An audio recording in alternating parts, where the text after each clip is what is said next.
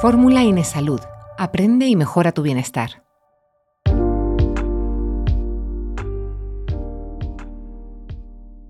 Todos hemos oído hablar alguna vez acerca de la Ley Orgánica de Protección de Datos, pero realmente son muy pocos los que la conocen a fondo y la respetan. En el sector de servicios médicos es de gran importancia su cumplimiento, ya que las clínicas manejan datos de carácter mucho más sensible que los meramente personales. Esta normativa se compone de dos partes. Una implica un trámite puramente administrativo y la otra afecta al tratamiento de los datos y a la información del afectado. Hoy tenemos el placer de contar con Elisa Campo y Soler, especialista en protección de datos y ciberseguridad con más de 25 años de experiencia como consultora y auditora en este sector. Es delegada de protección de datos en Grupo Altavir, a través del cual ayuda a otras entidades a implantar la normativa, formando a todo el personal con acceso a datos para que cumplan con el procedimiento correctamente. Paralelamente participa como ponente en jornadas sobre protección de datos y ciberseguridad, además de en emprendimiento. Y lleva la presidencia de la Asociación Empresarial Mujeres con Iniciativa y la subdelegación en Granada de la Asociación Española Multisectorial de Microempresas. Elisa nos va a hablar sobre la implantación de la protección de datos en una clínica. Nos va a introducir en la normativa y todo lo relativo a los datos personales y el protocolo que hay que seguir para llevar a cabo una adecuada implantación. Hola, eh, soy Elisa Campo y Soler y hoy vengo a hablaros de protección de datos. Vamos a ver cómo se, se, implanta una protección de datos en una clínica y vamos a conocer un poquito esta normativa, tal y como, como aparece en pantalla, eh, implantación de protección de datos en una clínica. Lo primero que vamos a hacer va a ser hablar un poquito, no, no ahondar mucho, pero vamos a hablar un poquito de lo que es la normativa de protección de datos, porque no es algo nuevo, no es algo que, es obligatorio ahora en la actualidad, sino que viene de antaño. De hecho, eh, comenzamos recordando una ley que todavía aparece en muchos documentos, que es la ley 15 99, que es la más conocida porque es la que, como comento, tenemos todavía en mucha documentación y es la que tenemos más cercana, que es la del 13 de diciembre, eh, donde el objetivo era proteger los datos personales, la intimidad y la privacidad. Antes de esa teníamos otra ley que era la LORTAD, que era la 15 92, que era protección de datos automatizados. Y luego sí entró eh, lo que es el reglamento europeo, que hace ya unos cuantos años, eh, fue cuando nos comentaban que venía el reglamento europeo, que empezaron a bombardearnos, eh, teníamos muchos, muchos, muchos correos, que había que dar consentimiento, etcétera, etcétera. Era algo desconocido y fue cuando entró, que fue en 2018. ¿Qué ocurrió? Que luego, en diciembre de 2018, esa ley tuvimos que adaptarla a la normativa nuestra, eh, fue cuando ya entró la LOPD GDD, que es lo que vemos hoy en día eh, en muchos documentos, eh, que es la adaptación a nuestra normativa. ¿Qué ocurre? Que han transcurrido muchos años y ya sea una normativa que ya entra como régimen sancionador. ¿Qué pasa? Que nosotros en 2022, ya estamos en 2023, pero en 2022, en mayo, eh, se cumplen cuatro años y ya si tenemos algún tipo de inspección, algún tipo de denuncia, reclamación de clientes, de trabajadores, pues ya no podemos decir es algo que desconozco, es algo que no tengo que tener implantado y es cuando ya nos asustamos. ¿Por qué? No porque haya que cumplir con la normativa, sino porque es algo que nos viene con una sanción. Lo primero que tenemos que tener en cuenta es que también hay eh, un incremento de la ciberdelincuencia. De hecho, eh, si vemos en noticias, en periódicos, en redes sociales, la cantidad de hackeos que hay. ¿Por qué? Porque incrementa la digitalización. Eh, hoy en día nos movemos y sobre todo a, raíz de la pandemia, nos movemos muchísimo pues, por, redes sociales, todo está digitalizado, hemos, hemos empezado a archivar la documentación en la nube. Hay un incremento de ciberdelincuencia y todo esto va muy ligado al cumplimiento de protección de datos y tenemos que tenerlo en cuenta. Eh, al cumplir cuatro años, eh, como digo, entra ya como, como, una normativa que ya es más que obligatoria, que tenemos que tener, pero sí digo que no hay que temer a la Agencia Española de Protección de Datos. Eh, lo que tenemos que tener es cumplimiento de la normativa, ya no solo por, esa, por esa, ese temor que tenemos a la Agencia Española, sino simplemente porque, porque tenemos que cumplir con ella, porque es una garantía para nuestra empresa y porque, y porque es algo que es de obligado cumplimiento. Eh, tenemos que saber eh, a quién afecta la protección de datos, porque muchas veces estamos hablando de que eh, lo que vamos a ver hoy es cómo se implanta la protección de datos en una clínica, pero la clínica tiene que tener un tamaño determinado, la clínica tiene que ser privada, tiene que ser pública, pues mira, la protección de datos afecta a autónomos, afecta a organismos, afecta a pequeñas empresas, afecta a grandes empresas, es decir, afecta a cualquier entidad que tenga un tratamiento continuado de datos. Eh, si nuestra clínica es una clínica sin trabajadores, tendremos que tenerla. Si estamos en un hospital, tendremos que tenerla. Es algo que en el momento en que tenemos que tratamos datos continuamente, tenemos que tenerla implantada. Y luego hay algo muy importante que hay que tener en cuenta y es que las sanciones que nos puedan venir eh, no van en relación al número de empleados, al tamaño de la clínica, simplemente es al cumplimiento o incumplimiento a lo que hagamos bien o a lo que hagamos mal. ¿Qué debemos saber con esta normativa que entró en diciembre de, 2018? En primer lugar, eh, deben de cumplir con el reglamento europeo todas las empresas que traten datos de ciudadanos europeos. Es decir, no quiere decir que mi entidad o mi clínica tenga que estar eh, en Europa. Yo puedo tener una clínica en Chile, puedo tener una clínica en cualquier sitio que esté fuera de la Unión Europea, pero si el tratamiento que de datos que tengo es de ciudadanos de la Unión Europea, tengo que cumplir con esta normativa. Luego, el consentimiento. Si yo tengo 14 años, ya puedo dar mi consentimiento. No necesito ser mayor de edad para decir que quiero que mis datos los traten. Eso es algo que ha cambiado, es algo que es un poco incomprensible, sobre todo porque a los 14 años somos todavía, eh, desde mi punto de vista, muy infantiles, pero bueno, eh, es lo que dicta la normativa y es como hay que hacerlo.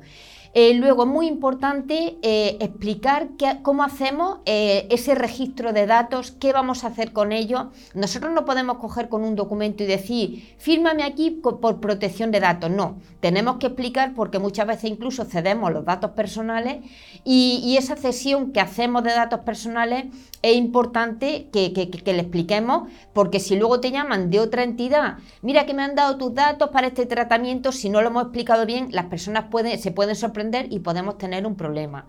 Luego, si hay algún tipo de infracción, que lo veremos más adelante cuando, cuando en la implantación en la clínica, tenemos 72 horas para poder comunicar esa incidencia.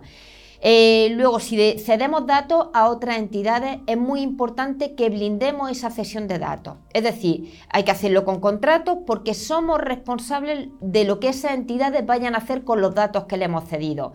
Y otra cosa que es muy importante y que tenemos que aprender, o como yo digo, tenemos que grabarnos, yo muchas veces digo, vamos a hacer incluso un tatuaje a la persona que está recogiendo datos, no podemos recoger datos sin el consentimiento de la persona que nos cede los datos. Eso de coger y empezar a registrar datos y que no nos den la autorización, no podemos. Y más cuando estamos tratando de datos sensibles, porque al ser una clínica, tratamos datos sanitarios, tratamos incluso muchas veces custodiamos historial, historial clínico y todo eso hay que tenerlo en cuenta.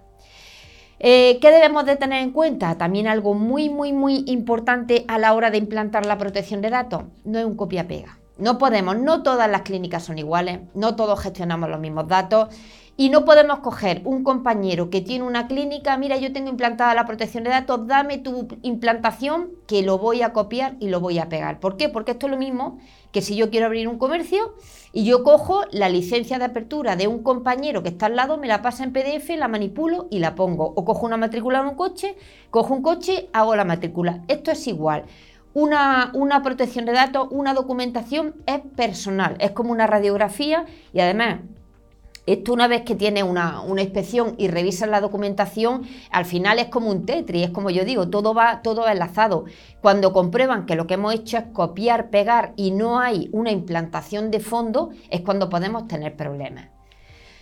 ¿Qué son datos personales? Algo que tenemos que, saber también porque, porque, muchas veces no tenemos claro lo que es un dato personal.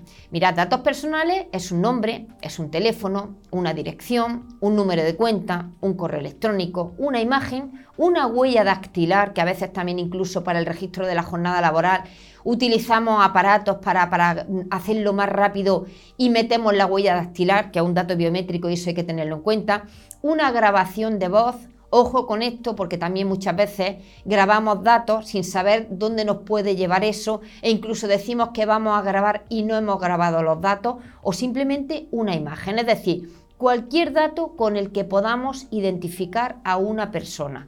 Siempre y cuando eh, cojamos un nombre, eh, sabemos que esa persona está en Granada, cogemos un teléfono y más o menos podemos ir creando el perfil de esa persona, ya estamos recogiendo datos personales. Luego están las categorías de datos personales, porque también es muy importante a la hora de, registrar los datos en nuestra clínica, qué datos realmente vamos a necesitar, porque una cosa es los datos personales y luego qué categorías son necesarias para lo que yo voy a hacer en mi clínica. Las categorías, pues estaría el nombre, eh, lo hemos cogido, pero ahora está el DNI, el teléfono, lo que son los datos identificativos de la persona. Luego hay otro tipo de datos, los datos de carácter personal, académicos o profesionales, importante cuando a lo mejor hacemos una selección de personal, luego categorías de datos especiales, eh, hay clínicas, no todas, pero hay clínicas que sí, eh, por los tratamientos que llevan, tienen que custodiar historial clínico. Y luego incluso hay entidades donde tenemos que coger datos de condenas e infracciones. Pues todo eso es muy importante. ¿Por qué? Porque dependiendo de los datos que vayamos tratando, nuestro nivel de seguridad será mayor o menor. Ya no existe eso de riesgo alto, riesgo bajo, eso correspondía a la ley 15 99, pero sí, en cuanto al análisis de riesgo, sí tenemos que tener en cuenta qué datos vamos a tratar y qué datos no vamos a tratar es muy importante minimizar la recogida de datos. ¿Por qué? Porque tenemos que recoger solo los datos que nos van a hacer falta. No hay que recogerlo todo. Muchas veces vas a algún sitio y te piden información y te piden datos que no tienen sentido. No hay que cogerlo todo, hay que recoger solo y exclusivamente los datos que nos hacen falta. Sobre todo en el tema de las clínicas, ahora lo veremos. Es importante, si tratamos datos de menores, eh, tenemos que ver quién es el, tutor de ese menor y si en, un momento determinado tenemos doble tutor, es importante que recojamos los datos de ambos tutores para la cesión de, de, información del menor. Eso es algo que tenemos que tener en cuenta, que muchas veces solo cogemos de una persona y luego cedemos a otro usuario y por ahí nos podemos encontrar con problemas. ¿Cuáles son los principios básicos que tenemos que cumplir eh, cuando nosotros recogemos datos? Hay tres principios que son muy importantes y que no nos podemos saltar nunca. El principio de confidencialidad, el de integridad y disponibilidad. Mirad, confidencialidad. Cualquier dato que nos ceden en nuestra entidad es confidencial. No tenemos que tener un despacho de abogado, no tenemos que tener un, no tenemos que ser del juzgado para eh, tener esa confidencialidad. Cuando hablamos de confidencialidad, no solo eh, se refiere a los clientes, confidencialidad es incluso a los trabajadores, es incluso a otras empresas. Todo lo que se mueve dentro de una entidad que pueda afectar a la intimidad de una persona, tenemos que tener, esa confidencialidad. Integridad. Los datos que a nosotros nos ceden no los podemos eh, cambiar. Es decir, a mí me dan unos datos y salvo luego que tenga alguna solicitud, un derecho de rectificación o cualquier información que me den, que me pidan que la modifique, no la podemos modificar. Es decir, tal y como me, entran, yo las tengo que, conservar. Y luego disponibilidad, siempre tenemos que tener los datos a disposición de quien nos los da. Es decir, a mí me ceden unos datos, esos datos tengo que tener muy claro dónde los voy a archivar, eh, pero no solo porque me los vaya a pedir un inspector eh, de sanidad, un inspector de trabajo, un inspector de la agencia española, eh, no, o un auditor, perdón, de la agencia española, no. Tienen que estar disponibles para que el mismo usuario que me lo ha dado me los pida, me, haga un derecho de una solicitud, que lo tengamos a su disposición. Ahora veremos en cuanto a la solicitud de los derechos qué tiempo tenemos para responder, pero es algo que tenemos que tener en cuenta. Eh, ¿Qué figuras son importantes dentro del cumplimiento de la protección de datos? Hay eh, Tres figuras esenciales y luego tenemos todo lo que está debajo de esa figura. Mirad, en primer lugar está el responsable. Cuando hablamos de responsable, eh, el responsable es la entidad que va a registrar los datos. En el caso de la clínica, puede ser una persona física, puede ser una persona jurídica. El titular es la clínica. ¿Qué ocurre? Que evidentemente Dentro de esa, titularidad, luego vamos a tener eh, pues, eh, una persona que pondremos, como si dijéramos, como nexo de unión eh, para, poder controlar que todo se, lleve a cabo. Pero evidentemente, si en un momento dado hay un problema y una sanción, no vamos a ir contra ese titular que hemos puesto, que es una persona que trabaja dentro de la empresa, que es el nexo que enlaza lo que es el, el cumplimiento con, con el exterior. No el problema lo recibiría la propia empresa, la propia entidad. Luego, los encargados de terceros son todas las entidades a las que nosotros cedemos o que nos ceden datos personales. Y luego está el delegado de protección de datos, que es la persona física o jurídica que va a actuar como enlace entre la agencia española y las empresas. Yo, por ejemplo, eh, cuando yo llevo la protección de datos de mis clientes, yo soy delegada de protección de datos. Yo me registro y cualquier notificación, cualquier eh, comunicación, incluso de los propios clientes, la recibo yo para luego trasladarla o incluso eh, para, para, poder ver cómo podemos actuar para, para cumplir con la protección de datos. Hay entidades que tienen doble tratamiento, ejercen como encargados y ejercen como responsables. Más adelante lo veremos, en el caso de las clínicas, la mayoría de, las clínicas tienen doble tratamiento. Y luego, debajo de todo, de, todas estas figuras que acabamos de presentar, tenemos todos los usuarios, es decir, todas las personas que trabajan dentro de la clínica y que tienen acceso tanto directo como indirecto. Eh, cuando decimos cumples con la protección de datos y decimos el principio de responsabilidad proactiva, ¿eso qué es? Porque es verdad que, desde que entró la, normativa eh, se ha hablado de muchos términos, eh, términos que cada vez son más conocidos, términos que son, son más familiares. Al principio, como yo digo, eran palabras, pero ya son más familiares. Por el principio de responsabilidad proactiva quiere decir que yo cumplo con la protección de datos, pero demuestro que cumplo. Y ahora vamos a ver cómo podemos demostrar que cumplimos, porque está muy bien que diga sí, sí, yo lo tengo todo en regla, pero si a mí me inspeccionan, ¿cómo puedo demostrar? Es como cuando dice, oye, deja las cosas por escrito, por si en un momento dado tenemos un problema que podamos demostrar. Pues con la protección de datos tenemos que demostrar. Y la forma de demostrar es haciendo una implantación tal y como vamos a ver ahora todo lo que necesitaríamos para tener nuestra protección de datos en regla. Lo primero que tenemos que hacer es analizar mi entidad. Eso es muy importante. Eh, para cualquier eh, tipo de, proyecto que vayamos a realizar tenemos que saber lo que tenemos delante. Eh, porque es lo que he dicho anteriormente, esto no es un copia-pega, no todas las clínicas son iguales, no todas las empresas son iguales, ni los trabajadores tienen la misma función, ni cogemos los datos de la misma manera. Primero tenemos que ver cuál es la actividad y qué categorías de datos tratamos.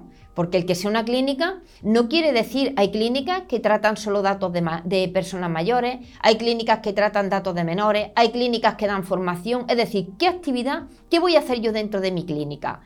¿Cuántas sedes y delegaciones voy a tener? También es muy importante, sobre todo por el tema de la ciberseguridad. El tema de, cuando llegamos al análisis de riesgos, tenemos que saber, no es lo mismo tener una sede que tener varias sedes, que trabajar, que mi empresa se vaya trasladando a otras sedes donde yo voy a volcar mi, know-how, todo eso tenemos que saberlo. Si se hacen transferencias internacionales, no estamos hablando de dinero, ¿eh? eso es algo muy claro. Transferencias internacionales, transferencias de datos. Eh, simplemente si yo voy a tener información guardada en una nube y esa nube no está dentro de la Unión Europea, ya estoy haciendo transferencias de datos internacionales. Si yo voy a utilizar eh, publicidad en redes sociales, ojo, las redes sociales no están dentro de la Unión Europea, ya las estoy lanzando fuera, pues todo eso en los registros que hagamos lo tenemos que tener claro. ¿Qué personal va a acceder a datos dentro de mi empresa? ¿Y con qué perfiles? ¿Todo el mundo accede a todo? Eh, ¿Tengo cierto personal que accede a los historiales clínicos? ¿Otro personal, si tengo videovigilancia, que va a acceder? Todo eso tenemos que clasificarlo muy bien. Eh, luego, el número de personas, tanto de personas que acceden como incluso el número de, em, trabajadores eh, que tengo a lo mejor fuera que son colaboradores o incluso el número de clientes. ¿Por qué? Porque todo eso va a afectar a que yo tenga que hacer una evaluación de impacto o no tenga que hacerlo. La descripción física de las instalaciones. Eh, si hay eh, una puerta de seguridad, eh, si tenemos los sistemas digitalizados, cómo archivamos la información, si yo tengo un control, a lo mejor me traen documentación, me traen radiografías, cómo la guardo, si luego hay salida y entrada de soporte, etcétera, etcétera. Y luego, algo muy importante, las sesiones de datos. ¿A quién cedo datos? ¿Cómo la cedo? Eh, cuál es el área de trabajo para esa cesión de datos, etcétera, etcétera. Y pasamos ya a la implantación. Más o menos he querido hacer un resumen para que veáis por encima de todo lo que hace falta, porque eh, a mí me sorprende muchas veces cuando me llaman de clínicas, me llaman de otro tipo de entidades eh, y me dicen, oye, mira, yo ya tengo la protección de datos, ¿qué tienes? Tengo una formación. No, vamos a ir viendo toda la documentación que tenemos, ese documento de seguridad que tenemos que tener y ese documento que además es algo vivo. Lo primero que tenemos que tener es un registro claro de mi entidad. Es decir, todos los datos de mi entidad hay que volcarlos, porque además eh, también tenemos que tener claro cuando nosotros eh, mm, constituimos una, empresa, eh, si, soy una persona física, también es importante porque no podemos esconder datos. si yo a lo mejor la clínica la tengo en mi domicilio, no puedo esconder mis datos. Yo tengo empresas que me han dicho, es que yo no quiero que aparezcan mis datos en las páginas web. Si tú lo has puesto, eh, si tú te has registrado con tu nombre, con tus apellidos, con tu DNI y con tu dirección, ¿qué quieres que te ponga? ¿El piso del vecino? Eso es muy importante. Hay que ver la razón social, el CIF, la dirección, el teléfono, el correo electrónico y quién es el administrador. Ahí es algo que tenemos que tener muy claro porque no podemos, lo primero, no podemos quitar datos, no podemos esconderlos, ni podemos cambiarlos. Es verdad que si nuestra entidad va a tener una marca comercial, Detrás de nuestro nombre puede aparecer en adelante, pues como, no sé, eh, el nombre de una clínica, Clínica Martínez Pérez, por poner un ejemplo, pero nuestros datos aparecerán. Y si queremos volcar esa información en la página web, tenemos que, van a aparecer nuestros datos. Luego, importante, si vamos a tener un coordinador, o delegado de protección de datos. Los delegados de protección de datos no son obligatorios para todas las entidades, pero yo hay algo que siempre aconsejo, eh, si nosotros externalizamos el servicio, aconsejo que la empresa a la que externalizamos el servicio nos ponga un delegado de protección de datos. ¿Por qué? Porque eso es un freno de cara, de cara a la Agencia Española de Protección de Datos, nos va a frenar eh, si tenemos una inspección, eh, recientemente yo estoy recibiendo muchos, muchos comunicados eh, de la agencia española porque están controlando cómo trabajan las empresas y cómo trabaja el delegado de protección de datos internamente. Es algo que deben de ponerlo porque si eres una consultora de protección de datos, evidentemente vuelca tu delegado para que respalde a esa entidad. Y luego las sedes, como he comentado, es muy importante no tenemos que esconder nada, porque si escondemos algo y en un momento dado tenemos un hackeo, tenemos un problema, nos encontramos, es como si yo abro un comercio y luego abro comercios como si dejáramos ilegales, piratas por detrás. Esto no, es, no tiene nada que ver con el SEPE, no tiene nada que ver con, con, la inspección de trabajo y tenemos que ser legales para tener bien registrado donde tenemos toda la documentación. Luego pasamos a los tratamientos. Eh, remontándome eh, a, la, normativa anterior, 15 barra 99 era la que teníamos, que se hablaba de ficheros que subíamos a la agencia española. Pues ahora todas las entidades estamos obligadas a hacer un registro de tratamiento, es decir, qué datos manejo en mi entidad. Y tenemos que hacer un desglose de todo lo que hacemos con esos datos. Podemos tener datos propios o podemos tener datos de terceros. En las clínicas es muy habitual tener datos de terceros. Propio es todo lo que no entra directamente a nosotros. De un usuario nos llega a nosotros. Y datos de terceros son datos que a lo mejor nos llegan de otra clínica. Yo a lo mejor, pues por poner un ejemplo, eh, yo soy un fisioterapeuta y me van a llegar eh, datos de mis propios clientes que vienen para que los trate, pero a lo mejor yo colaboro con una clínica y esa clínica me está derivando pacientes suyos. Ahí estaría actuando. Por un lado, soy responsable de los clientes que me llegan, me tocan a la puerta, al teléfono o entran directamente en mi consulta, pero también voy a tratar los datos que me llegan de, de la otra clínica que son sus propios pacientes. ¿Qué datos tenemos normalmente en una clínica? Lo más habitual es gestión de clientes, todos los clientes que ya sean propios o de terceros, gestión de pacientes, gestión de historial clínico. Eh, cuando hablamos de historial clínico, nosotros tenemos que custodiar ese historial. Eh, hay que ver cómo lo archivamos, cómo lo guardamos, gestión de personal, todo el personal que, que trabaja dentro de nuestra entidad, potenciales clientes y contactos porque muchas veces van a venir a visitarnos, van a pedirnos un presupuesto, eh, nos van a llamar por teléfono. Esos no son clientes, pero tenemos que tenerlos registrados y tendremos que ver cómo los registramos. Los proveedores, todas las entidades que, con las que nosotros también trabajamos, gestión de canal de denuncia interna y externa, porque eso es algo además con el protocolo de acoso laboral, algo que también las empresas tienen que tener implantado, eh, es algo que tenemos que llevar en paralelo. Aquí toda la normativa, normativa de prevención, normativa de protección, normativa de planes de igualdad, protocolo de acoso, al final todo va ligado a la protección de datos. ¿Por qué? Pues que va con cláusulas. Pues nosotros tenemos que tener ese registro gestión de protocolo para la prevención del acoso laboral, videovigilancia, tanto si es de seguridad como control laboral, eh, ya lo hemos separado. ¿Por qué? Porque una cosa es que nosotros tengamos una videovigilancia para seguridad y otra cosa es que la tengamos para control laboral. Registro de visitas, selección de personal, eh, también luego eh, la toma de imágenes, muy importante, no podemos tomar imágenes, pero no solo tomar imágenes para, para nuestros propios clientes, sino nuestro propio personal. Todo eso, todo lo que vayamos haciendo hay que registrarlo, hay que tenerlo con, una serie de datos y ahora veremos cómo se hace ese registro. Por eso digo que no es un copia-pega. En una clínica trataremos unas cosas, en otra trataremos otras y nosotros tenemos que tener nuestra propia radiografía. Eh, ¿Cómo hacer ese registro? Pues mirad, lo primero que tenemos que poner es el nombre y los fines. Si por ejemplo tenemos el tratamiento clientes, el nombre sería cliente, ¿Con qué fin recogemos esos datos? Pues para gestionar la relación con esos clientes. ¿Cuál es la legitimación? Consentimiento del interesado, en primer lugar, nos tiene que dar su consentimiento para tratar los datos. Otro, otra legitimación es ejecución de un contrato. ¿Por qué? Porque nosotros, en cuanto tenemos un cliente, si le vamos a facturar, si vamos a ceder los datos, interesados, ¿quiénes van a ser los interesados eh, de ese tratamiento de datos? Pues todos los clientes que van entrando en mi clínica. ¿Qué categorías de datos personales vamos a coger? Lo que he comentado antes, categoría importante. ¿Qué datos voy a recoger yo? ¿Qué necesito para poder eh, tratar los datos de mi cliente?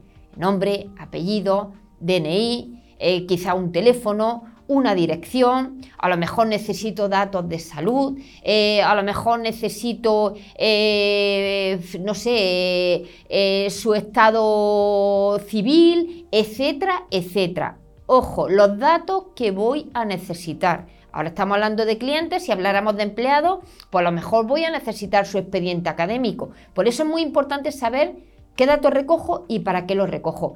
Destinatario, ¿a quién los voy a ceder? Si yo tengo un cliente en cuanto lo voy a le voy a facturar, va a haber ya una cesión a, la administración tributaria. Si soy una clínica que financio, importante con la financiación, porque a veces tenemos, trabajamos con entidades eh, de, control de, crédito que tenemos que cederlo para que nos conceda, para que les concedan un, préstamo a lo mejor pues, para, cualquier tratamiento que va a eh, recibir.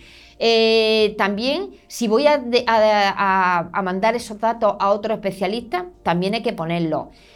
Eh, la supresión, ¿cuánto tiempo voy a tener yo esos datos? Importante, hay que ver cómo los vamos a suprimir, el tiempo que los vamos a tener, las transferencias internacionales, si voy a enviar esos datos a algún sitio, eh, si a lo mejor son tratamientos que tengo que lanzarlos fuera de la Unión Europea, tenemos que ponerlo.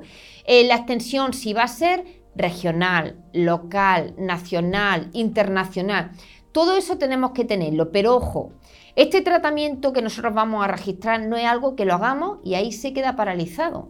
Es algo vivo, es algo que podemos modificar y algo que incluso en un momento determinado, con un paciente determinado, tenemos que modificar. Y es muy importante porque, porque no podemos basarnos en una base y decir todos iguales, todos entran en el mismo cajón y todos hacemos lo mismo, porque nos podemos encontrar con un problema a la hora de, registrar unos datos, a la hora de cederlos y que luego nos pongan algún tipo de pega y que digamos no lo tenía en regla. Entonces esto es algo que siempre hay que mantener vivo y que tenemos que modificar. Las cláusulas legales. Cualquier documento que recoja datos personales cuando digo cualquier documento, es cualquier documento, desde un contrato, una ficha, un eh, formulario que tengamos de contacto. Cualquier dato tiene que tener protección de datos. Tiene que incluir quién es el responsable, lo que hemos comentado antes, la persona responsable física o jurídica, con qué finalidad vamos a recoger los datos, legitimación, etcétera, etcétera. Todo eso se va generando eh, conforme vamos haciendo el tratamiento nos va saliendo. Fijaros la diferencia tan sencilla entre un tratamiento, una cláusula para un cliente y una cláusula para un cliente potencial. Mira, un cliente simplemente ya tenemos una cesión de datos. ¿Se ceden datos? Sí.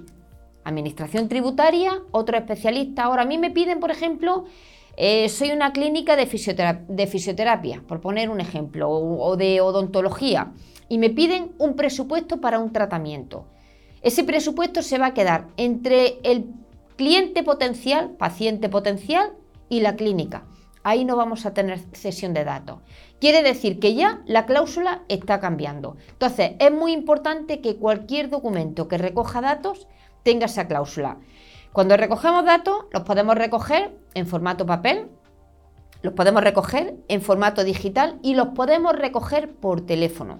Cuando los recogemos por teléfono es muy importante que demos esta información, tanto si grabamos como si no grabamos, pero siempre tenemos que decir, como dije al principio de, la grabación, tenemos que decir para qué cómo y por qué recogemos los datos. Entonces es algo que tenemos que tener en cuenta. Y como, digo, como he dicho anteriormente, no es un copia-pega. No todas las cláusulas sirven para todo y no todo sirve para, para, para, todos los documentos.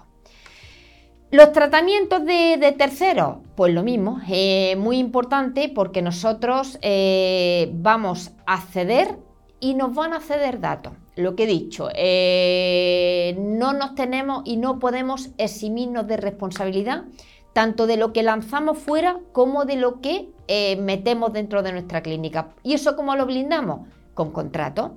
Contrato, lo mismo. El otro día a mí me, mandaban una clienta mía, me mandaba un contrato que era un contrato tipo que no tenía nada, con la, nada que ver con lo que le estaban, el servicio que le estaban ofreciendo. Como yo le dije, digo, esto no lo podemos firmar. Y luego también importante en una clínica, ojo con los contratos que nos envían, porque en esos contratos hay unas responsabilidades, hay unas obligaciones y no podemos coger y, tener todo igual para todos. Tenemos que leer las obligaciones que nos van a lanzar, ya seamos encargados como responsables. Mira, si yo tengo una clínica, ¿qué encargados puedo tener? ¿A quién le puedo yo ceder datos?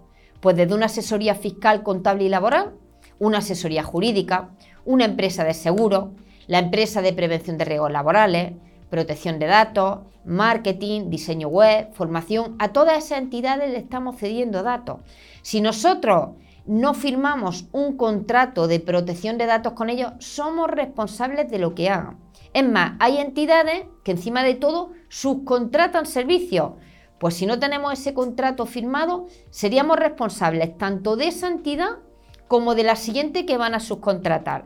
Al igual que es muy importante que firmemos los contratos con responsables que nos mandan a nosotros. Es decir, otra clínica nos puede mandar datos personales, de un hospital nos pueden llegar datos personales o de otros médicos especialistas nos pueden derivar pacientes. ¿Qué ocurre? Que muchas veces yo me, he visto inmersa en, en una denuncia de un paciente al que han llamado y que tenían sus datos entonces ha dicho, ¿y por qué tiene usted mis datos? ¿Por qué me está llamando? Y al no, al no haber un contrato no hemos visto inmersos en un problema. Entonces es muy importante que los tengamos en cuenta.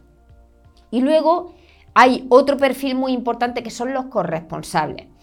A raíz de, algo que, se ha puesto, que cada vez está más en auge, eh, desde el, sí, pues prácticamente casi cuando entró el reglamento europeo, el tema de los networking. Eh, con los networking empezaron las sinergias, empezaron las colaboraciones. ¿Y qué ocurre cuando nosotros a lo mejor eh, llevamos proyectos conjuntamente con otras clínicas en las que a lo mejor hay pacientes que compartimos, incluso no solo pacientes, no vamos a hablar solo de pacientes, sino trabajadores que compartimos. ¿Quién es el responsable en cuanto a cumplimiento de protección de datos? ¿La empresa A o la empresa B? Pues cuando tenemos eso, ahí estamos hablando de corresponsabilidad.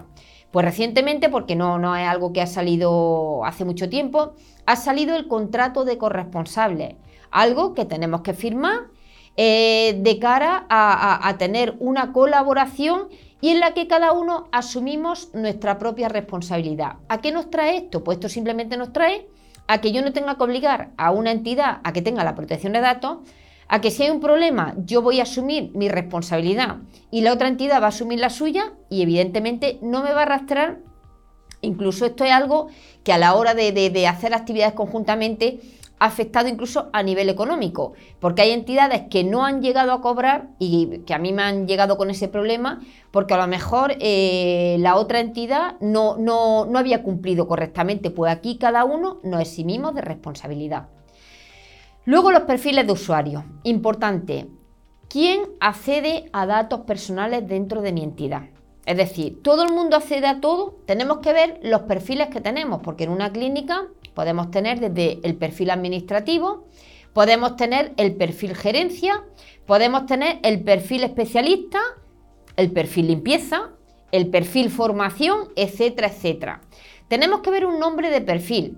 Luego, ¿qué funciones ejerce claramente en ese perfil para saber dónde va a llegar, dónde va a acceder y, qué, es lo que, es lo que va a hacer. Eh, indicar también si tiene responsabilidad para autorizar acceso o no la tiene porque eso es muy importante. Nosotros tenemos que tener, como si dijéramos, cortafuegos, tenemos que tener filtros para que no todo el mundo acceda a todo y no todo el mundo eh, pueda, pueda mm, tener ese, ese acceso libre, no solo a los ordenadores, sino a cualquier información que tengamos archivada. Y luego, ¿a qué tratamiento accede? La modalidad, si es en formato papel, si es en formato digital o si es mixta y si es administrador o no de esos datos. Tenemos que definir muy bien los perfiles. Lo mismo digo que con el registro de, datos, es algo vivo, es algo que vamos actualizando. Uno de los perfiles que más, más, hay en las clínicas y que lo dejamos pasar y es un perfil muy importante es el perfil práctica.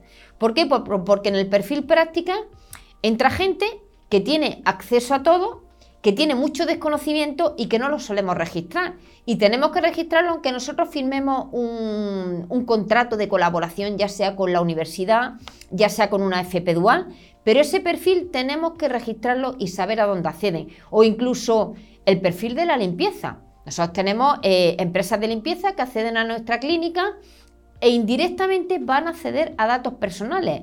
Eh, ¿Cuántas clínicas hay que han tirado datos personales a la basura? ¿Por qué? Porque a lo mejor los tenían en una bolsa, la empresa de limpieza ha venido, la ha cogido, la ha tirado y no hemos sido conscientes de ello. Pues eso hay que tenerlo y, que, y tenerlo muy claro. Eh, otra cosa importante, compromisos de confidencialidad. Con todo el personal que accede a nuestra, a nuestra entidad, tenemos que tener un documento firmado, un compromiso de confidencialidad, pero es como yo estaba indicando, no es un compromiso para indicar eh, que, esa persona eh, va a cumplir con la protección de datos, no. Todo lo que hay dentro de esa clínica se queda dentro de la clínica. En cuanto a pacientes, en cuanto a compañeros, en cuanto a sistema de trabajo y eso es algo que igual que firmamos, es como yo digo, igual que firmamos un contrato para entrar a trabajar, por favor, personal que entre en mi entidad tiene que registrarme, que tiene que firmarme un compromiso de confidencialidad. ¿Y por qué?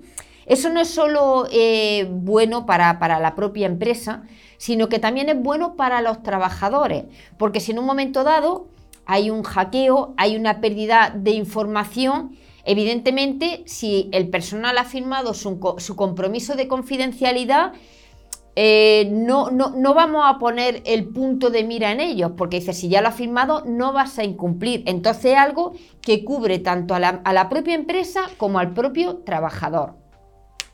También es muy importante que todo lo que hagamos en cuanto a tratamiento de datos de nuestro personal, informemos. Hay eh, tres papeles muy importantes que muchas veces los dejamos eh, sin, mostrar y, algo que tenemos que tener en cuenta y es, en primer lugar, la desconexión digital.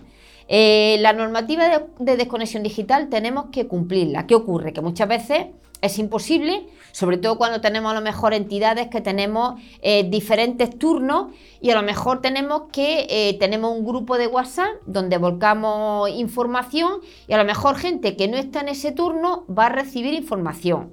Eso muchas veces ese protocolo de desconexión digital tenemos que adaptarlo, pero tenemos el deber de informar. Esa documentación tiene que estar a disposición de los trabajadores.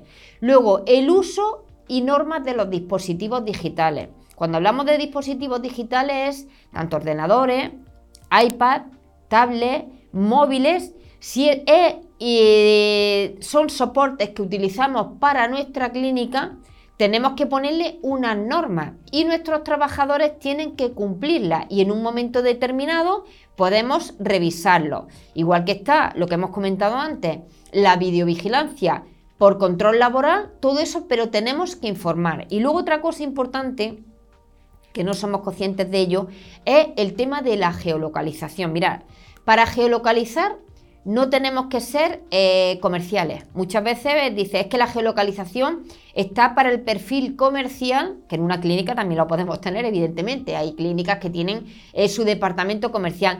Pero geolocalización muchas veces simplemente es cuando ponemos una aplicación en el móvil para el fichaje del control de la jornada laboral que te geolocaliza. Eso es importante y toda esa información tenemos que volcarla y tenemos que ponerla o bien se le envía, se le entrega junto con todo lo que es la documentación de contrato a los empleados, lo tenemos si hay una sala donde se cambian en los tablones que tenemos allí con información o bien simplemente se le pasa por correo, pero tenemos el deber de informar.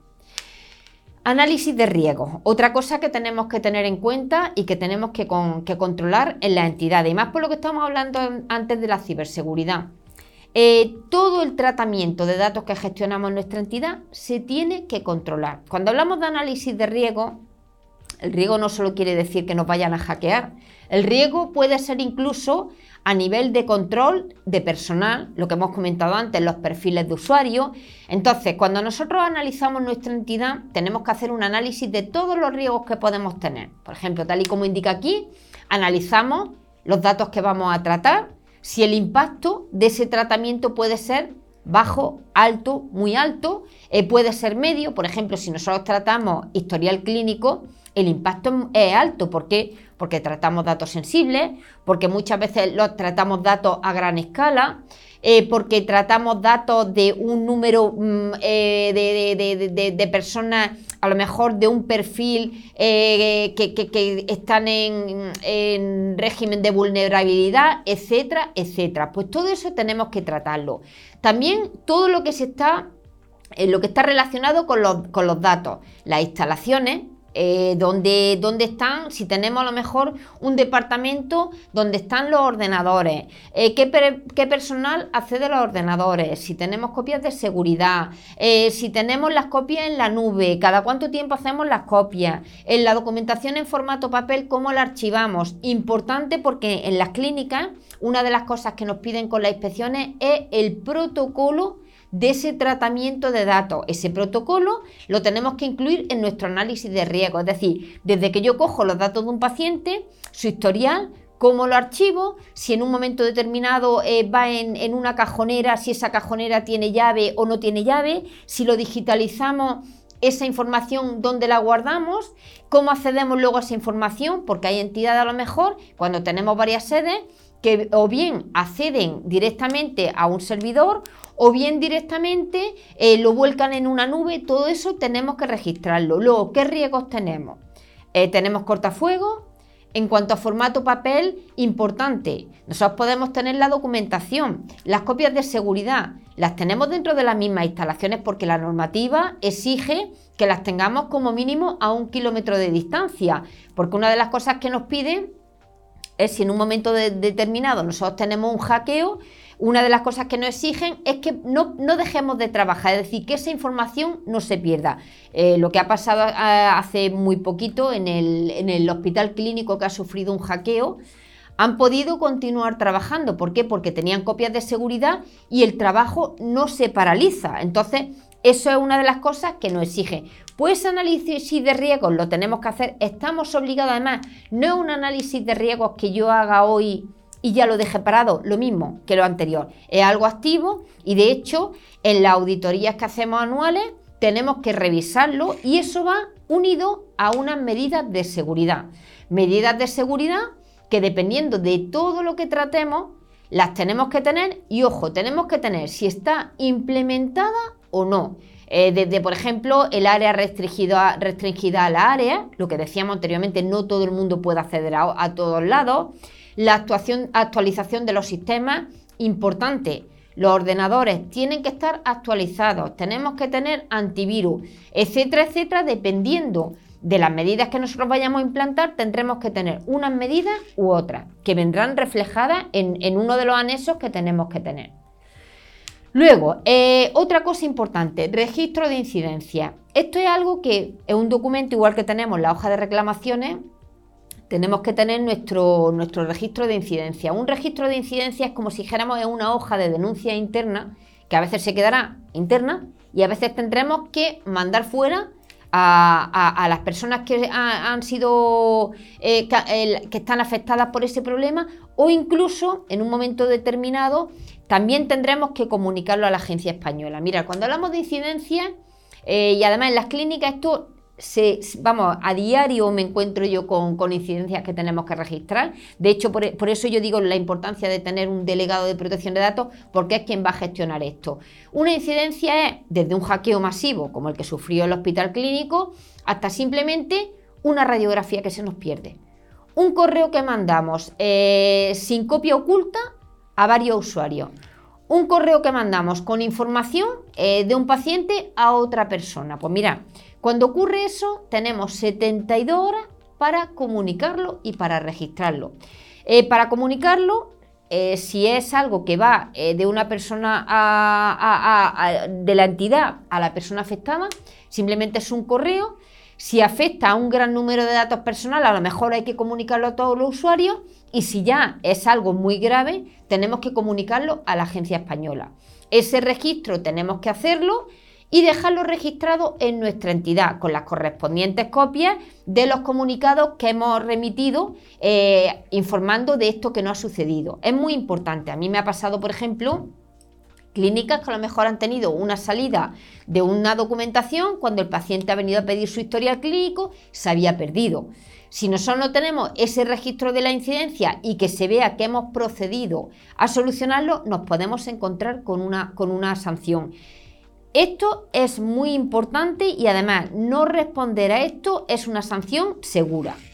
Otra cosa importante, aquí tenemos por ejemplo eh, lo que es la salida de soporte. Eh, en las clínicas, eh, por regla habitual, hay salida y entrada de documentación. Pasa como con los despachos, algo que no controlamos. Si nosotros en un momento determinado vamos a sacar documentación, radiografía, historiales, cualquier cosa de un paciente nuestro y nos lo vamos a llevar a otro sitio, por favor, importante hacer un registro, un documento de salida y de entrada. Quién lo saca, quién lo lleva. Eh, cuando hablamos de soporte no tiene que ser solo soporte en formato papel. Podemos tener un ordenador. Yo tengo clínicas donde se han perdido radiografías, tengo clínicas donde han perdido un ordenador con toda la información. Es importante tener ese registro para luego poder decir no ha ocurrido esto, pero lo teníamos controlado. Todos somos vulnerables, nos puede pasar, pero si tenemos las medidas de seguridad vamos a evitar una sanción. Otra cosa muy importante en la protección de datos es los derechos. Mirad, antiguamente era muy conocido los derechos ARCO, que es acceso, cancelación y rectificación. Ahora hay miles de derechos. Quien nos cede datos personales luego nos puede pedir pues, muchísimas cosas, desde que quiere suprimirlo que quiere rectificarlo, que quiere llevárselo a otra clínica. Entonces eso es lo que se llama solicitud de un derecho. Una vez que nosotros tenemos registrados registrados los datos, Nosotros no podemos actuar eh, libremente y hacer los cambios sin una documentación que nos asegure que la persona que nos lo está solicitando es el titular de esos datos y sobre todo en las clínicas y cuando tenemos datos de menores, importante temas de divorcio, porque muchas veces nos piden información y nos piden cosas y utilizan eh, a los menores como, como arma para este tema de, de, los divorcios y nos vemos inmersos en un problema que yo por experiencia lo he tenido con mis clientes, del que no podemos salir. Mira, una vez que nos dan los datos, nosotros, eh, si nos solicitan, por ejemplo, un derecho de portabilidad que se lo quieren llevar a otra clínica, no es algo que nosotros podamos coger y decir, Ale, aquí lo tienes, toma y llévatelo. Eso va acompañado de una documentación. Si a mí me piden un, datos que tienen, o me piden suprimir, o me piden rectificar, hay que mandar un documento. Ese documento no lo tienen que rellenar para que tengamos la seguridad de que es la persona que nos lo ha solicitado y entonces nosotros responderemos. Tenemos un mes para responder eh, no podemos callarnos, no responder a una solicitud o una sanción segura, porque además nos ponen la, reclamación, teniendo en cuenta que las reclamaciones son anónimas, nos la ponen y, sería una sanción. Tenemos un mes para responder, pero muchas veces nos pueden pedir, imaginaos que tenemos un, paciente que lleva con nosotros pues 20 años y nos pide información, su historial, y lo tenemos a lo mejor archivado en varios, en varios equipos, discos duros, tenemos que recopilar la información. Tenemos un mes para responder. Pero si vemos que no llegamos a responder, podemos ampliar con una prórroga de dos meses. Pero tenemos que cumplir en plazo y estando siempre en contacto con el paciente cliente. Al igual que un trabajador, si nos pide información, lo mismo. Si nos piden, si en un momento dado registramos grabaciones de voz, no podemos decir te vamos a grabar y que luego no sea verdad. Si grabamos, registramos y guardamos porque nos lo pueden solicitar. Y otra cosa, una solicitud de un derecho nunca se puede cobrar, salvo si a lo mejor tenemos una solicitud que es reiterada, cada dos por tres nos la está pidiendo, si podemos a partir de la segunda tercera podemos cobrar lo que son los trámites administrativos, pero no es algo que tenga un precio importante.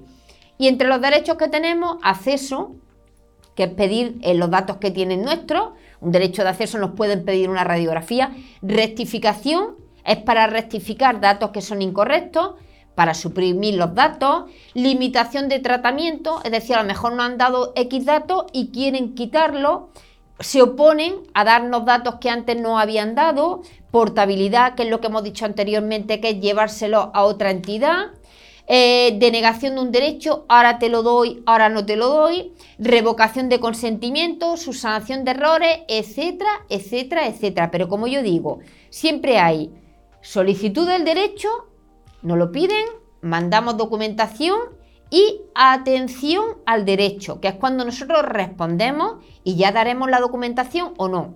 ¿Cómo respondemos a estos derechos? Si lo hacen por correo electrónico, se responde por la misma vía. Si lo hacen personalmente, les tendremos que decir por dónde respondemos. Si lo hacen por teléfono, les tenemos que decir por dónde respondemos. Importante, siempre que tengamos una copia de lo que hemos enviado. Yo siempre aconsejo, y además ya que estamos digitalizados, siempre aconsejo el correo electrónico. ¿Por qué? Porque ahí vamos a tener constancia y nos va a quedar eh, la documentación pertinente para que en un momento podamos demostrar que hemos cumplido en plazo, en fecha y en todo. Luego, carteles que tenemos que tener. Mira, eh, videovigilancia. Si tenemos videovigilancia, eh, no quiere decir que si yo tengo un cartel porque he contratado un servicio a una empresa, mm, llámese como se llame, eh, eso cubre a esa empresa. No. Yo tengo la videovigilancia de la entidad que me lo está gestionando pero yo también tengo acceso a esas cámaras. Entonces yo tengo que tener mi propio cartel de videovigilancia porque yo voy a ser responsable. Yo voy a poder visualizar esas imágenes. Pues ese cartel tenemos que tenerlo. Donde están las cámaras en sitio visible. Si la videovigilancia va a ser para control laboral, también tengo que tener un cartel informativo. No tiene nada que ver la videovigilancia de seguridad con la videovigilancia de control laboral. Ambas finalidades son diferentes. Luego, mi política de protección de datos es como si dijéramos mi certificación. Es un cartel que tengo que tener visible y que tiene que ir con su fecha de las renovaciones que tenemos. La auditoría donde yo estoy diciendo que cumplo con mi protección de datos. Esos carteles tienen que estar visibles en la entidad donde yo voy a tener mi clínica a disposición de trabajadores, de clientes, etcétera, etcétera. Luego, si yo tengo soporte electrónico, eh, página web, tengo correo electrónico, tengo a lo mejor una aplicación eh, en un sistema de esto, una aplicación web, tiene que tener mi protección de datos. ¿Por qué? Porque volcamos información, porque recogemos datos, la página web tiene que tener un aviso legal, tiene que tener una política de privacidad, tiene que tener una política de cookies, faldón informativo de cookies. Cada uno de los apartados donde vamos a recoger datos tiene que tener su cláusula pero no es una protección de datos, un copia-pega, que eso es muy importante porque muchas veces las empresas que nos hacen eh, las páginas web nos meten modelos que ya existen, pero no es mi radiografía. Yo siempre lo digo, yo me tengo un dolor en una pierna, yo voy a una clínica, yo, yo no quiero que me den una radiografía de otra persona que más o menos tenga mi, mi estatura, mi peso, etcétera, etcétera. Yo quiero mi radiografía pues esa es mi página web. Porque si en una página web tengo incluso a lo mejor un apartado de contacto, tendré que poner mi cláusula con la finalidad. Si yo tengo una newsletter donde te puedes registrar para suscribirte, hay otra finalidad. Si yo a lo mejor vendo, incluso imaginaros que yo vendo a través de mi página web, que es la ley de comercio electrónico, también hay que ponerlo. Al igual que dentro de una página web tenemos dos políticas de privacidad. Por un lado está la política de privacidad de la propia eh, web, eh, lo que yo voy a registrar en esa web, y luego está mi política de privacidad, donde vuelco yo mi protección de datos para que en un momento dado puedan revisármela y no tengan que venir a mi entidad a hacerme la inspección. Correo electrónico. El correo electrónico corporativo es de la empresa y tiene que tener la cláusula porque todo lo que yo vaya a meter en ese correo electrónico eh, datos de pacientes, datos de clientes, datos de trabajadores, nóminas, historiales, etcétera, etcétera, va en nombre de la empresa, en nombre de mi entidad.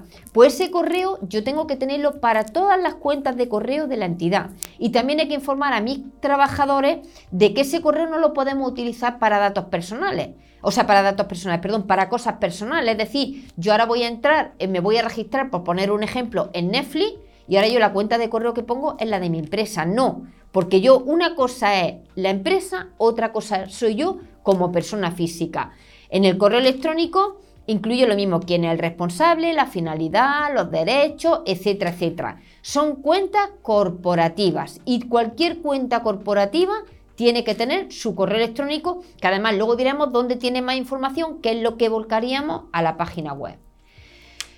Y luego hay que tener un protocolo interno, y eso además Sanidad nos lo pide, eh, de cumplimiento de protección de datos, y por las inspecciones que estamos viendo es algo que pide, eh, aparte de toda nuestra implantación, aparte de que tengamos todos los carteles, de todo lo que podemos demostrar, evidentemente, aparte de que esa información eh, la tengamos a lo mejor registrada en un soporte que es una plataforma, tengamos nuestro documento de seguridad, hay que tener un protocolo de cómo actúo. Es decir, lo primero, cómo recogemos el consentimiento de los pacientes. En las clínicas, siempre que recogemos datos, normalmente por la parte de atrás tenemos que tener toda la información y ahí ampliamos al máximo. Si voy a hacer fotos, si voy a tener cesión de datos, si voy a tener, eh, eh, voy a cobrar eh, a través de domiciliación. Eso tenemos que tenerlo. Luego, ¿cómo almacenamos la información? En formato papel, en formato digital. Si lo tenemos en formato digital y trabajamos con portátiles, esa información va volcada en los portátiles, directamente accedemos a través de un servidor, accedemos a través de un programa que tenemos. Eh, ¿Cómo actuamos ante la solicitud de un derecho? ¿Cuál es nuestro protocolo? A mí ahora me piden lo que hemos estado comentando antes, a mí ahora me piden un derecho de, portabilidad, ¿cómo respondo ante eso? Si hay entrada y, salida de documentación, ¿cómo lo registramos? ¿Cómo lo controlamos? Todo eso tenemos que tenerlo eh, en un protocolo dentro de nuestra entidad y sobre todo tenemos que formar e informar a nuestro personal. Yo es algo que tengo muy claro. Eh, si yo tengo personal trabajando, yo no le puedo exigir que cumpla con la protección de datos si realmente no sabe lo que es la protección de datos. Yo pongo el ejemplo, a mí me ponen en un departamento de contabilidad, a mí no me explican el, programa, no me explican lo que hay que hacer y en un mes he hundido la empresa. Pues yo no puedo exigir a mi personal que tenga un cumplimiento de protección de datos bajo el desconocimiento, porque es algo que tenemos que tener en cuenta. Y ese protocolo tenemos que tenerlo y tenemos que, sentar a nuestro personal para que sepan cómo actuar. Muchas veces incluso en las propias clínicas, otra cosa que deberíamos de tener en cuenta es los carteles donde se pone prohibido hacer fotografías pero no solo a nuestro personal, sino incluso a los propios usuarios que llegan allí, que se sientan, que sepan que no pueden hacer fotografías, porque a lo mejor hacen una foto y están captando a otra persona que tenemos allí cerca. No tenemos que trasladar eso a los hospitales grandes. Al final son tratamientos de datos, son imágenes que están publicando y que están dentro de nuestra, de nuestra entidad, pues tenemos también que publicarlo. Eh, si tomamos imágenes y publicamos, consentimiento. Importante, no podemos tomar imágenes, no podemos hacerlas sin publicar. Aunque tengamos una empresa que quiera hacer una publicidad, es verdad que hoy queremos sacar eh, eh, nuestra empresa a la calle, participamos en ferias, ponemos stand, por favor, hay que controlarlo. A la hora de organizar eventos, se organizan muchos eventos si son eventos a los que nosotros nos invitan, no somos los organizadores, pero ojo si organizamos un evento. Vamos a hacer un check-in con cumplimiento de protección de datos, muy importante. Los WhatsApp, grupos de WhatsApp. No podemos meter a todo el mundo en el WhatsApp y cuando digo no podemos, incluidos nuestros trabajadores. Si lo vamos a hacer, hay documentos para recogida de consentimiento. Si no es recogida de consentimiento, invitamos al usuario que entre en un grupo. No podemos tomarnos la libertad de meter a todo el mundo. Ayer precisamente hablaba yo con una chica que lleva una, empresa de marketing y me comentaba eh, que tiene trabajadores que, con los clientes mandan mucho WhatsApp y al final le han bloqueado las cuentas. Es muy importante que llevemos un control grande de todo este cumplimiento. La destrucción de información. No destruyamos en papeleras. Eh, si destruimos en papeleras, eh, cortadito en trozos y en diferentes papeleras. Ojo si tenemos información en bolsas de basura y tenemos empresas de limpieza, que muchas veces eh, ha, ocurrido que hay empresas que han destruido o que han guardado información en bolsas de basura, la empresa de limpieza la ha tirado. Es lo mejor una destructura de papel. Y si contratamos una empresa, en primer lugar, firmado el contrato y luego que esa empresa nos dé todas las garantías, que no todo el mundo puede llevar documentación a destruir. La empresa y personal sin acceso a datos personales, cualquier empresa, persona física o lo que sea que entre en nuestra entidad, tenemos que curarnos en salud. El otro día entraba yo en una clínica donde tienen solicitud de pacientes en un tablón y las tenían pegadas en el corcho eh, con papeles, nombre, apellido y teléfono. No podemos tenerlo porque entra cualquiera, un mensajero simplemente coge teléfono, hace una fotografía y luego llama en nombre de la clínica, seríamos los responsables.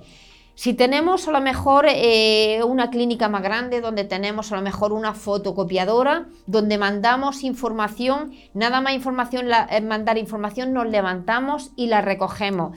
Parecen tonterías, pero son cosas que nos pueden acarrear problemas y sobre todo esto es muy importante trasladarlo a nuestro personal porque en caso de sufrir una inspección nos paralizan y todo esto tenemos que saberlo. Yo sé que es difícil cumplir al 100% con la protección de datos, pero debemos de saber lo que hay que hacer. Y como digo aquí, cualquier entidad, independientemente de su forma jurídica, tamaño, sector, que tenga un tratamiento continuado de datos, está obligada a cumplir con la protección de datos. Y las clínicas son entidades que están aún más obligadas. ¿Por qué? Por el tratamiento. Tratamos datos de menores, tratamos eh, grupos vulnerables, Tratamos datos a gran escala, custodiamos historiales clínicos, recibimos información, cedemos información y es algo que tenemos que cumplir obligatoriamente. Nada más, cualquier duda o consulta, eh, estoy a vuestra disposición. Como me he presentado antes, soy Elisa Campo y Soler Y cumplir con la protección de datos no es algo difícil. Lo difícil es poner eh, el proceso en marcha, pero una vez que lo ponemos en marcha es un rodaje y es aprender a hacerlo, igual que llegó un momento en que aprendimos a digitalizar documentación, aprendimos a llevar tema de facturas, la protección es, así. Y muchas veces el tener la protección de datos lo vemos como, algo que, tenemos para, evitar sanciones y no es eso. Eh, cumplir con la protección de datos es también un sello de garantía para nuestra, para nuestra empresa y sobre todo para las clínicas por el tipo de tratamiento de datos que tenemos. Lo dicho, estoy a vuestra disposición, Elisa Campo y Soler.